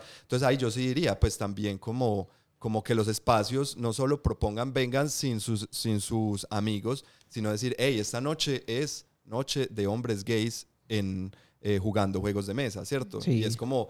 eh, Quisiera ver que sale en No, uno de esos o sea, periódicos de derecha que pensarán que va a pasar en esa noche. Absolutamente, es que a eso me refería y por eso me parece tan importante esta pregunta, porque yo la he hecho en otros, en otros ámbitos y refiriéndome a otra cosa, pero es exactamente lo mismo. Cuando yo veo, si yo veo una chica en la calle o si yo encuentro ese interés, lo que a mí más me preocupa y, y- y mi, y mi preocupación más grande es simplemente el rechazo de que me diga, ah, no, gracias, Claro, que no está interesada, lo cual vos también vivís Sí, con él. tal cual. Pero yo en ningún momento me preocupo de que no solo me va a decir no, sino que me va a pegar exacto, o me va a agredir. O me va a agredir manera. físicamente, verbalmente, de alguna manera así. Obviamente si yo soy respetuoso, porque es Sí, que claro. obviamente si yo, si yo, si yo digo algo guache, como decías, algo feo, algo grosero, pues obviamente Claro. va a haber un, un- de pronto va a haber una respuesta. Sí. Pe- pe- pero incluso mira que muchas veces en esta sociedad hasta, hasta los hombres estábamos a salvo de eso muchas veces porque ya hay Sí, tanta costumbre. Lo peor que pasa es que nos ignoran. Listo. Pero esa no, es una, esa no es una preocupación mía. Es como cuando yo les digo a, mis alumnos hombres, como cuando vos salís de tu casa al centro a hacer una vuelta, lo peor que te puede pasar es que te atraquen, ¿cierto? Eso es como el, el miedo que uno tiene, pero vos nunca tenés el miedo de que te violen. Y ahí Ajá. está como De esa acuerdo, cuestión de que, de que tu, tu, tu óptica y, y- y tu espectro de lo que ves en el mundo solo incluye ciertas cosas. Yo como hombre heterosexual nunca me preocupo de que, de que mi interés romántico hacia alguien se, lo- se vaya, a- pues vaya a ser, la respuesta que yo reciba sea una agresión. Eso a mí no me preocupa. Y de la misma manera, por ejemplo, con Mariana, la misma cosa. O sea, ese interés que ella ve hacia personas, se, se, se- ella lo vive de una manera totalmente diferente a la mía y a la tuya. Claro. Completamente distinta. Claro, eh, algo que te iba a decir es que, eh, respondiendo a esa pregunta, eh, yo como mujer no sería capaz de ir a un lugar de juego sola.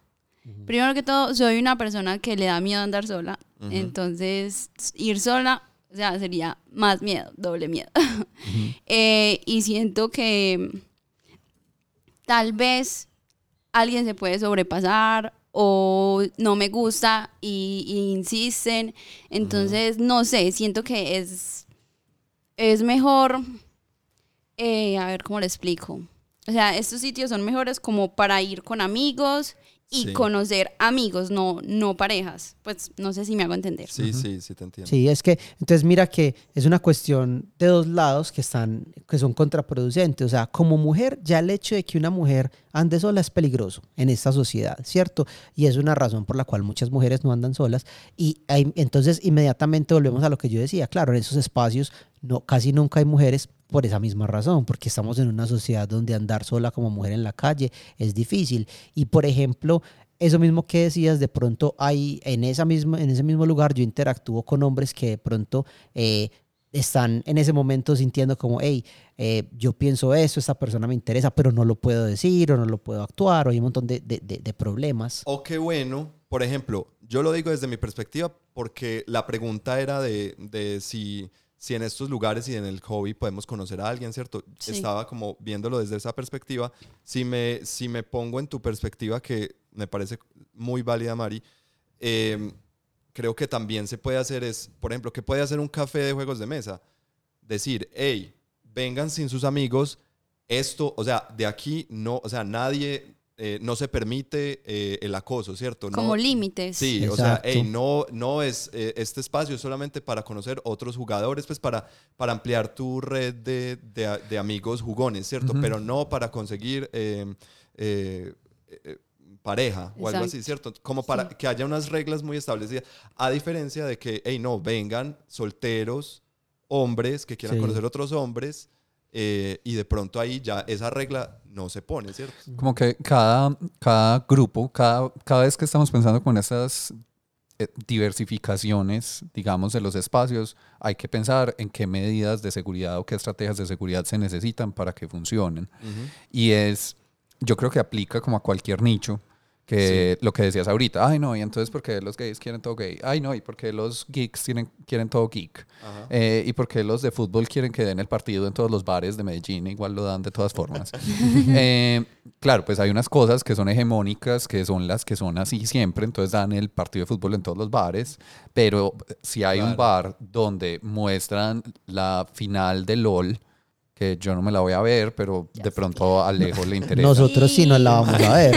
Entonces, si hay un bar así, me imagino que ustedes felices de ir a parchar claro. con gente que comparte ese interés, ver eso y pensar como, bueno, entonces, ¿qué estrategias se necesitan para propiciar que esos nichos se sientan cómodos? Y también estaba pensando mucho que eso explica que también dicen, ay no, el mundo es un pañuelo, ay, es que los ñoños solo se meten con ñoños y esas parejas que son todos como iguales, o porque ah, los gays se conocen entre todos y es como, claro, pues es un tema también de seguridad. Claro. Sí, Como- claro. Eso me está garantizando a mí no correr un montón de riesgos que tengo que correr por Sí. otras partes. Exacto. Y es como, claro, yo podría ir al norte de la ciudad eh, a salirme de mis círculos sociales a intentar conocer gente, pero no me va a sentir sen- seguro, me va a sentir lejos, me va a tener, me va a sentir que no tengo una red de Vulnerable apoyo. del Claro. Ajá. Eh, Eh, entonces es claro, es súper natural que los grupos sean relativamente cerrados. Van a tener como una frontera de pronto porosa y va a haber unas intersecciones ahí, háganse el paisaje mental que quieran. Eh, pero es natural que uno conozca gente cercana a los grupos que uno ya tiene y a los intereses que uno ya tiene.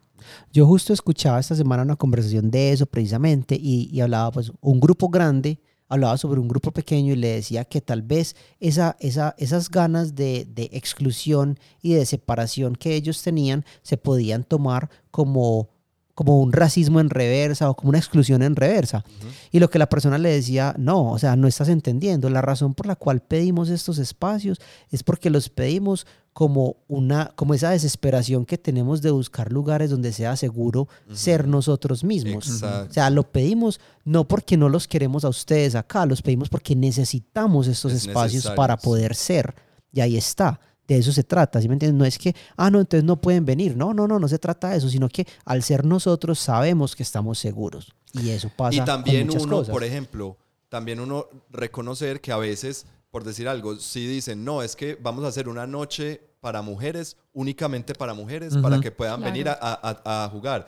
También yo como hombre, yo respetar eso y decir, hey, esa noche es de, es de ellas, Claro. para que se, pues porque necesitan un espacio seguro, voy a, voy a dejar que, esa- que eso suceda. Que también estaba pensando como que alguna vez alguien me cuestionaba por qué hay reuniones eh, como feministas donde no admiten hombres Claro. de ninguna forma, Sí. ¿cierto?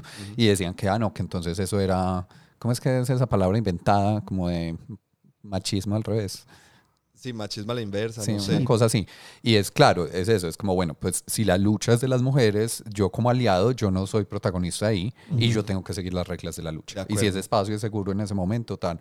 Y si en algún punto hay una reunión de esas donde admiten aliados, yo voy, pero yo voy dándome cuenta que yo no estoy... Sí, ¿cuál es mi rol? Ajá, Claro. yo no estoy ahí como participante principal, nada de eso, yo estoy allá como apoyo y tomo ese rol de apoyo. Y si en algún punto eh, se me hace claro que estoy incomodando, que estoy pasándome de ese rol, tengo que ser capaz de parar y dar un paso atrás.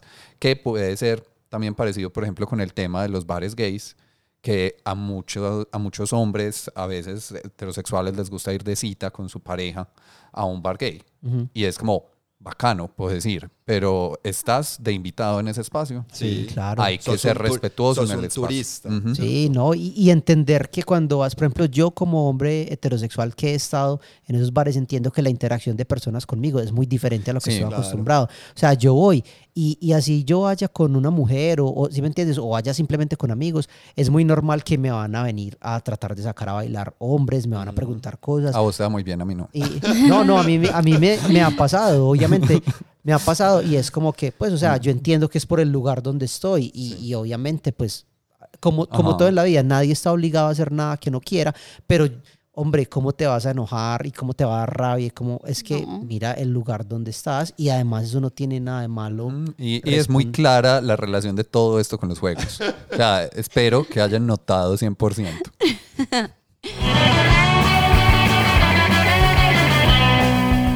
Entonces la importancia de esto, así tal vez pueda sonar como que se sale de toda esta cuestión, es que yo creo que le estamos haciendo un, llamado eh, a las personas que propiciamos estos lugares, a los que jugamos, a los que somos parte de esta comunidad, a tener en cuenta que estas son las razones por las cuales se piden ciertas cosas. Santi dijo algo muy real al principio de esta conversación y es que estos lugares no son lo que yo quisiera que fueran, o estas, estas sociedades, es, perdón, estas comunidades no son lo que yo quisiera que fuera, y, y, y de eso se trata, pues obvio por eso ustedes escuchan este podcast y por eso nosotros lo, lo hacemos, porque, es, porque creemos que nuestra, la manera como nos involucramos con esto puede crear cambio y puede generar una comunidad mejor. Pero- Eso es algo que hay que tener en cuenta, Sí. definitivamente. Eh, ahí yo quiero añadir, pues complementar, eh, sí, no, no pero, sino sí, em, lo que yo sentí cuando, cuando, cuando encontré la comunidad de juegos de mesa fue una comunidad muy chévere, ¿sí me entiendes? Muy, muy abierta, que eh, muy, ¿cómo se dice? Em, Fraternal, no sé. welcoming, muy, sí, Eh, como que, que- acogedora. muy acogedora, Muy acogedora. exacto. Y quiero que siga siendo así. ¿Sí me Sí. entendés? Quiero que la gente cuando llegue a, a espacios de juegos de mesa sienta esa misma seguridad que yo sentí cuando, cuando, cuando yo llegué por primera vez. Y, y yo creo que es un rol muy, pues no sé qué tan importante, en mi mente muy importante el del podcast, que intentamos mucho que se sienta así, se Sí. sienta acogedor y se sienta abierto a todos, ¿cierto? Como que yo, ah, no sé, yo juego dominó y me encanta el dominó y bueno, vamos a hacer chistes del dominó seguramente, Eh, pero puedes ver acá y escuchar todas estas cosas y sentarte pues de alguna forma con nosotros a, en- como a disfrutar este hobby tan bonito. Eh, a mí, por ejemplo, un miedo que espero que no pase sería que se vuelva como esas comunidades tóxicas donde hay un, esta expresión en inglés, hay un gatekeeping, eh, donde ser parte de la comunidad es como algo súper wow.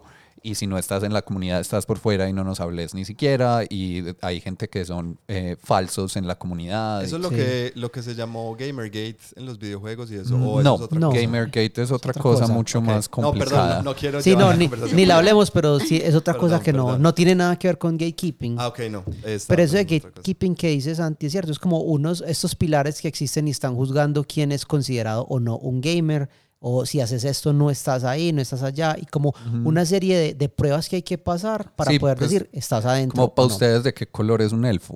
O sea, Cosas así, exacto. Verde. De cualquier color. no existen los Y, elfos. y- y teniendo eso en cuenta, y yo digo que teniendo eso en cuenta de lo que estamos hablando, o sea, de los juegos como tal, ¿ustedes creen que los juegos, o sea, como objeto y los juegos como, como experiencia, los juegos eh, como el rol que tienen en esta comunidad, nos enseñan algo sobre las relaciones? ¿Hay algo que podamos aprender de adentro hacia afuera que los juegos nos enseñen? Eh, y no solo relacion- relaciones románticas, sino la manera como nos relacionamos con los demás. Yo, por ejemplo, se me ocurre volviendo a lo que hablábamos muy al principio, como de malos comportamientos. Yo creo que ahí hay una relación clave. Es Sí. como no hacer trampa. Sí. La relación, sea la que sea, está basada en unos acuerdos, intentar cumplir esos acuerdos. Y si en algún momento hay un problema, hay que hablar los problemas. Ajá. Sea tus papás, sean tus amigos, sea tus vínculos amorosos, lo que sea. Eh, también el tema de ser un buen ganador y un buen perdedor, ¿cierto? Yo en una relación también puedo ser un mal ganador. Pues Sí. como cuando me va bien en la vida y se lo restriego a mis amigos. Sí. Ajá. O cuando le va bien a mis amigos y yo me amargo y no lo celebro con ellos. De Es acuerdo. ser mal perdedor. Pues, o sea, estoy ahí como haciendo No, unos o- o muy cuando- tenues. No, no, de O cuando tienes un argumento con tu pareja y digamos, eh, o tú le das la razón o, esa, o tu pareja te da la razón y el hecho que uses eso en su contra. O sea, mira que es como yo gané el argumento, por decirlo así, yo tenía razón y usarlo en contra de esa persona. O sea, a mí me parece que los juegos nos ayudan, nos pueden ayudar mucho como aprender a, a- a negociar, a resolver conflictos, a hacer concesiones cuando es necesario. ¿Te acuerdas? Me recuerda mucho a la, a la conversación que tuvimos hace ya un ratico, hace creo que más de un año, sobre, sobre lo que no nos gusta de cuando los juegos se vuelven tan competitivos, pues sobre las competencias de juegos de Ujú. mesa, ¿cierto? Las, Los Ujú. torneos y eso, porque empieza a sacar la parte que no nos gusta tanto de los juegos, empieza a sacar unas, unas- unos comportamientos de las personas como no tan chéveres. Sí, yo, yo considero que a mí en lo personal los juegos me han ayudado mucho a entender eso, ¿cierto? A como mirar que, que a veces hay cosas que hay que dejar ir por ir por otras, que hay de pronto Ujú. batallas que no vale la pena ganar por el simple hecho de mi orgullo, ¿sí me entiendes? Que hay momentos en los cuales es mejor Yo a veces Dejar- juego así totalmente. Sí, no, dejar ir Como ya algo. no voy a ganar, voy a hacer esta batalla solo por mi orgullo, porque ya no gané. Eso es lo que no debemos aprender. Pero sí, dejar ir de algunas cosas por otras que valen más la pena. Entonces, me parece que a mí en las relaciones los juegos me han enseñado mucho eso. Eh, y no solo con mi pareja, sino también en relaciones interpersonales, en el trabajo, con amigos, con familia. Todo eso creo que he aprendido. Yo desde hace rato tengo una idea como un módulo que como para aplicar a cualquier juego de mesa, lo quiero poner acá. Eh, y- Sorpresas, más sorpresas. Sí, una sorpresa. O sea, es, es- es algo que viene, eh, he estado como, como rumiándole ahí en la cabeza un rato y, y escribiendo. Y es sobre, o sea, yo decía, ¿cómo, cómo hace uno para, para intentar como lidiar con, estas, con estos comportamientos que no nos gustan, ¿cierto? Eh, entonces, como proponer esta manera, así como en los juegos de, de rol está la tarjeta X, ¿cierto? Sí. Eh, "Ey, no me, este, no me siento cómodo con este tema, ¿cierto? No, Sí. no eh, encontremos Sí, otra manera de abordar este tema. Una herramienta de seguridad. Una herramienta de seguridad, sí. Como, imagínate que en cualquier juego vos tengas, eh, y esto viene del, del, del juego de A Quiet Year. Ujú. Cada uno tiene tres tokens de, de seguridad, no sé cómo se llama eso. Y cada vez que yo siento algún em, comportamiento Antideportivo. antideportivo de alguien, yo Le se lo doy. le pongo el token. Y al final la persona con más de esos tokens no, o sea, sale del juego. Uy. Eh, ¿Vos te imaginas el, el- el poder, el, el- el poder, eh, No, horrible, también se puede tener sí, o sea, de muchas el maneras. Pero- poder táctico de eso? me recuerda mucho un problema, por ejemplo, constante en, el- en miniaturas es cómo uno se acerca a la deportividad en los torneos. Sí. Cierto que los torneos ya es un ambiente muy diferente a una, Sí. a una partida amistosa. Pues imagínense como la diferencia entre, ay no, el amistoso entre Colombia y Bolivia o estamos en el último partido a ver quién clasifica para el Mundial, que obviamente Bolivia, no sé por qué todavía creen que Colombia, no sé. Eh. Entonces, Claro, esta parte deportiva es súper difícil. Pues hay, hay gente que dice, no, eso no se debería tener en cuenta, simplemente es un reglamento de malos comportamientos y te sacamos si no cumplís. O parecido en fútbol, tarjeta amarilla, tarjeta amarilla, tarjeta roja, todo bien, chao. Ok. ¿Cierto? Eh, yo soy de los que dicen que deberíamos tener un sistema de incentivos paralelo a ser deportivo. Como que si vos no, no te va bien en deportividad, como un puntaje sea como sea como se puntúa, eh, no puedes nunca acceder al premio mayor del torneo. Eso, O sea, podés acceder a otros premios. Nosotros tenemos, pues, por ejemplo, o a veces, yo, yo intento cuando participo en la planificación obligar a que tengamos eso, eh, la idea del campeón absoluto, que el absoluto es el mejor en todo, entonces es jugando, pero también en deportividad y en pintura, pues en el hobby. Eh, y ese es ser el premio más grande. O sea, si es un premio económico de miniaturas o algo así, ese es el top. Y ahora hay otro que es mejor general, que es el que jugó mejor todo. De pronto fue horrible jugar con esa persona, pero puede ganar mejor general todavía. Pero nunca va a acceder al absoluto si no le va bien en deportividad. Ya entiendo. Qué chévere. Y también puede uno tener otro, que es como mi empatía, que es solo deportividad. Ujú. Entonces también a gente que de pronto se puede frustrar porque le está yendo muy mal en el torneo, porque no pinta tan bien o cosas por el estilo, el esfuerzo va a ser en que sea divertido jugar con los otros. Ahora hay un montón de discusiones, entonces uno cómo puntúa la deportividad, qué sistema se usa y todo ese tipo de cosas. Eh, y había otro tema, lo que está hablando Alejo, pues como de estas cosas que podemos aprender de los juegos de mesa. En mi mente, como que de lo que hemos dicho hasta ahora, creo que eh, lo principal, como que un resumen, es en un juego de mesa hay más de un jugador, normalmente. Hay juegos de un solo jugador, pero ignorémoslos. Sí. Son los ignorados. Eh, y pues el objetivo es que, los dos- que todos los jugadores se diviertan. Y una relación es parecida. Pues hay más de una persona y el objetivo es que todos disfrutemos de la relación. Sí, O sea, dos, creo tres, que- cuatro, cinco, los que sí, sean. felices los cinco. Bueno, yo siento que eh, lo que uno puede aprender de los juegos de mesa, más que todo, es a confiar. Porque obviamente en tu grupo siempre tienes que confiar en que tus compañeros estén haciendo las cosas bien y que no vayan a hacer trampa. Eh, y eso es muy importante en las relaciones. Entonces, para mí, eso, la confianza.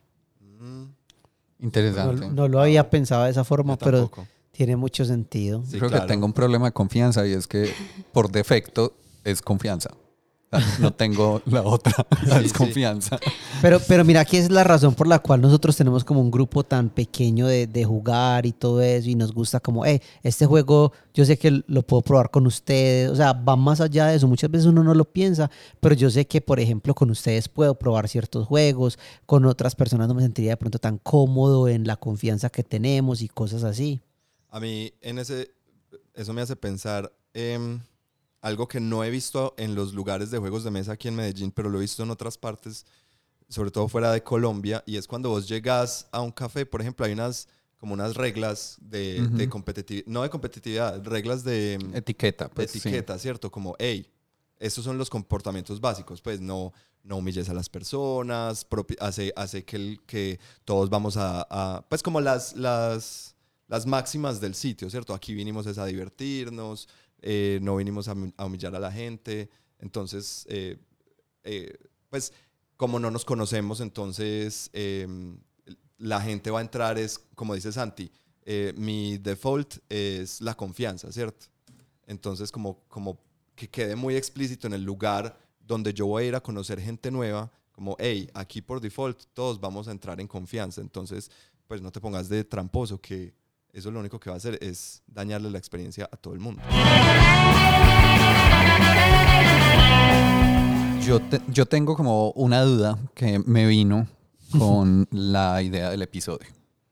Y no he encontrado cómo unirla bien al tema de los juegos, entonces les voy a, a contar un poquito y a ver si de pronto aquí entre todos hallamos la respuesta, o si no, eh, puede ser algo que esté faltando de pronto explorar dentro de los juegos. Y es mm, como en el último año más o menos, eh, esta idea pues que yo no conocía, que es el tema del amor ético. Eh, y el amor ético pues se basa mucho como en salir como de un pensamiento muy estructurado clásico de cómo es la monogamia.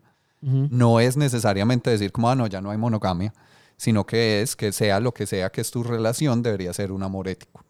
Y tiene unas ideas base. Entonces, las ideas, algunas son, pues por un lado, que nadie le pertenece a nadie. y Sí. que en una relación sea la que sea, todos los participantes son libres, ¿cierto? Otra es un tema como de la honestidad. Entonces, toda relación debería estar basada en honestidad. Eh, el tema del consentimiento, que pues es como no deberías hacer cosas que no quieres hacer y se debería preguntar a la otra persona qué cosas quiere y qué cosas no quiere hacer, ¿cierto? Uno puede, uno tiene siempre la capacidad de dar consentimiento de las cosas, pero uno también puede retirar ese consentimiento si en algún punto uno ya no lo tiene. Y como que la última, que es súper importante para que no se abuse de ninguna de las anteriores, es un tema de compasión Ajá. como tengo compasión por el otro, tengo empatía con el otro, entonces tampoco voy a abusar de estas cosas. No voy a decir como, ah, no, mira, te quito mi consentimiento, te lo estoy diciendo honestamente y yo soy libre y voy a hacer lo que me da la gana. Ajá. Y no me importa cómo te sientas, no porque ahí no hay compasión. Claro. Entonces, eh, esto aplica sea el- la que sea el tipo de relación que uno tiene. Y pues lo digo porque mi pregunta es, de pronto en el tema de juegos de mesa, ¿cómo tenemos estas cosas? Pues yo creo que de alguna forma lo podemos ver como unos acuerdos de, de deportividad o de etiqueta a la hora de jugar, eh, pero no sé, ¿ustedes qué piensan? Yo pienso que cuando, cuando lo pones de esa manera, pues inmediatamente hizo como clic en mi mente el hecho de que si nosotros em, tuviéramos en cuenta mucho más estas cosas que nos enseñan los juegos a la hora de tener relaciones, seríamos mucho más exitosos en ellas. ¿Y a qué me refiero con eso? Que muy po- mu- muchas veces las personas no hablan de estas cosas honestamente cuando inicia una relación. Como, hey, mira, esto es lo que a mí me gusta, esto es lo que yo busco, esto es lo que yo quiero, ¿cierto? Y dejar muchas veces las cosas muy claras porque hay un montón de cosas que la sociedad impone en nosotros y son como unas reglas eh, implícitas que existen a la hora de tener una relación, ¿cierto?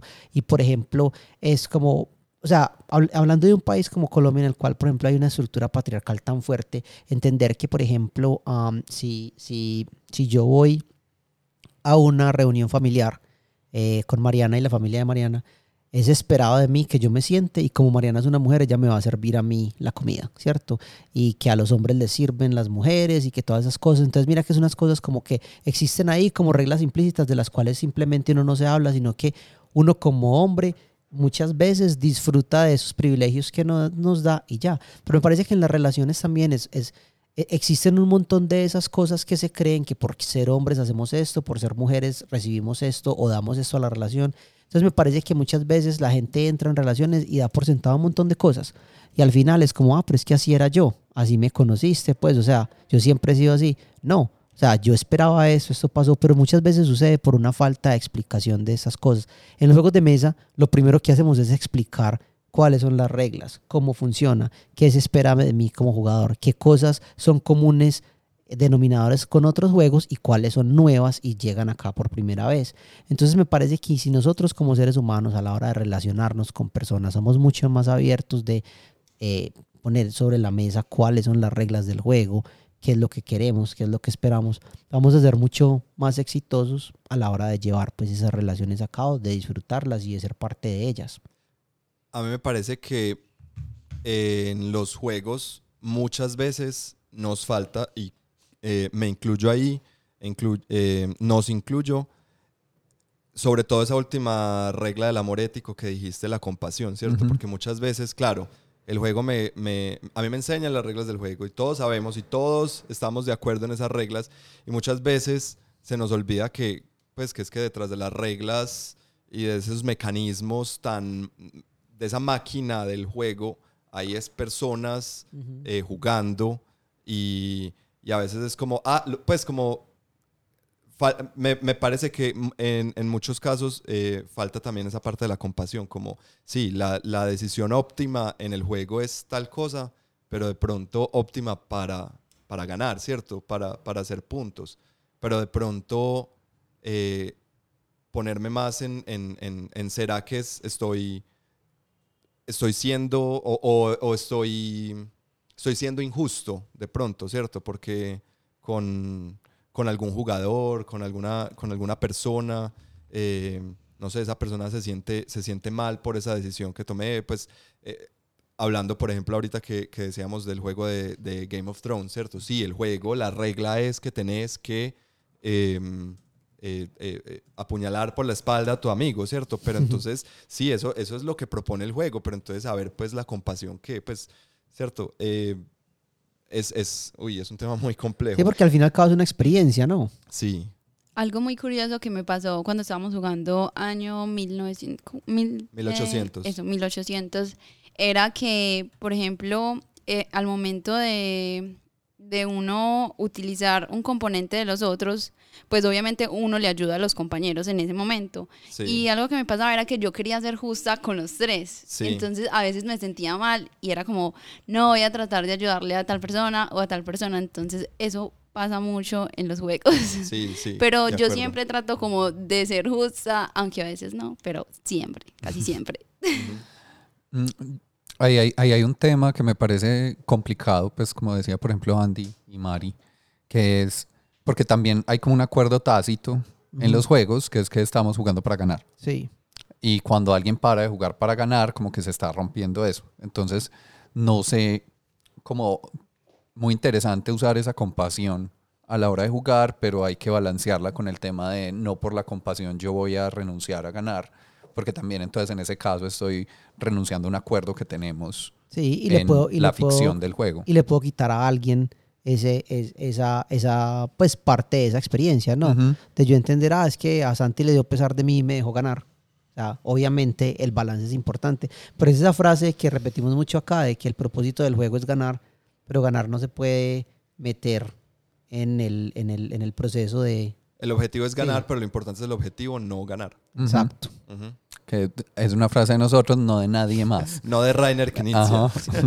No, pues acá la mencionamos mucho, Sí, sí, sí, obviamente. Entiendo, te entiendo, sí. Eh, es, o sea, es muy interesante porque en cuanto a, o sea, todo eso que mencionaste del amor ético, yo, pues, o sea, yo abrí el episodio diciendo, ¿cierto? Todos, todas mis críticas a, a- al- a la, a la estructura tradicional de las relaciones eh, amorosas y eso resuena mucho con, con lo que yo creo. Enviando link. Eh, pero entonces cuando intento verlo con los, con los juegos, sí, cierto, lo que, lo que tú dices es que la idea es, pues también es muy chévere en los juegos cuando todos estamos intentando ganar, ¿cierto? Cuando entonces, uy, me pone, o sea, no, sé- no, no sé qué pensar en este momento. Necesitaría como varios días para pensarlo y después volver a, la conversación. Sí, No. sí, no, yo, yo quedé como en las mismas, como que quería mencionarlo porque es algo que conocí no hace mucho, pues y me, también resonó pues como mucho conmigo, sin decir que es una cosa fácil, Claro. eh, porque uno sí tiene pues como unas bases que le han puesto toda la vida en la cabeza de cómo deberían ser las cosas. Eh, lo que decía Alejo, pues el ejemplo de, de privilegios que uno goza, que no se da cuenta ni siquiera que son privilegios, comportamientos, eh, ex- expectativas, etcétera. Eh, pero sí quería mencionarlo, pues como que no llegué a la respuesta, pero entonces igual quería aprovechar para traer el tema, pues ya que pues es el, es el, es el episodio para mencionarlo. Ajá. Sí, bueno, y también que quede la duda también para quienes nos están oyendo en este momento, ¿cierto? Que le piensen a eso y Sí, nos cuenten. pensemos en que a mí me gustaría como de pronto cerrar este episodio con alguna pregunta para los oyentes que de pronto quieran participar a través de las redes sociales con nosotros un poco de lo que hablamos el día de hoy, que nos, que nos cuenten, ¿cierto? Puede ser como pusimos en Instagram que cuál sería el juego que te gustaría jugar en una primera cita, ¿cierto? Eh, a mí me gustaría mucho preguntar como eh, qué han aprendido de los juegos de mesa para, para sus relaciones, sean románticas o sean con sus familias, con las personas que los rodean o simplemente cómo se relacionan con alguien eh, con quien tengan cualquier tipo de interacción. A mí me gustaría preguntar eso, que, que tal vez participen, nos cuenten, nos comenten. Sí, cuéntenos. Siempre nos gusta escucharlos, oírlos, leerlos, porque nunca los escuchamos y los oímos. Verlos, todo, todo. Y yo agregaría otra, otra más que de pronto es buena, es, ¿les parece a ustedes que los juegos de mesa y la cultura gaming en general eh, son ambientes sanos para una relación o para las relaciones interpersonales en general?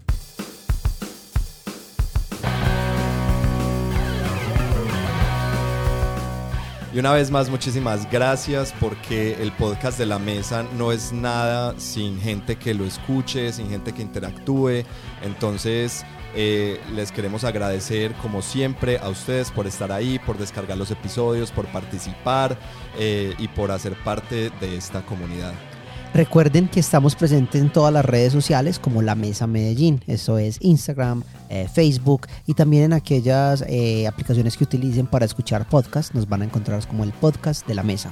Si quieren encontrar todo, todo en un solo lugar, visiten nuestra página web en www.lamesa.club. Ahí pueden escuchar los episodios del podcast directamente eh, si no quieren utilizar ninguno de esos servicios de podcast. Y no olviden darnos like, comentar, suscribirse y compartir. La mejor forma de darnos a conocer es que ustedes nos recomienden.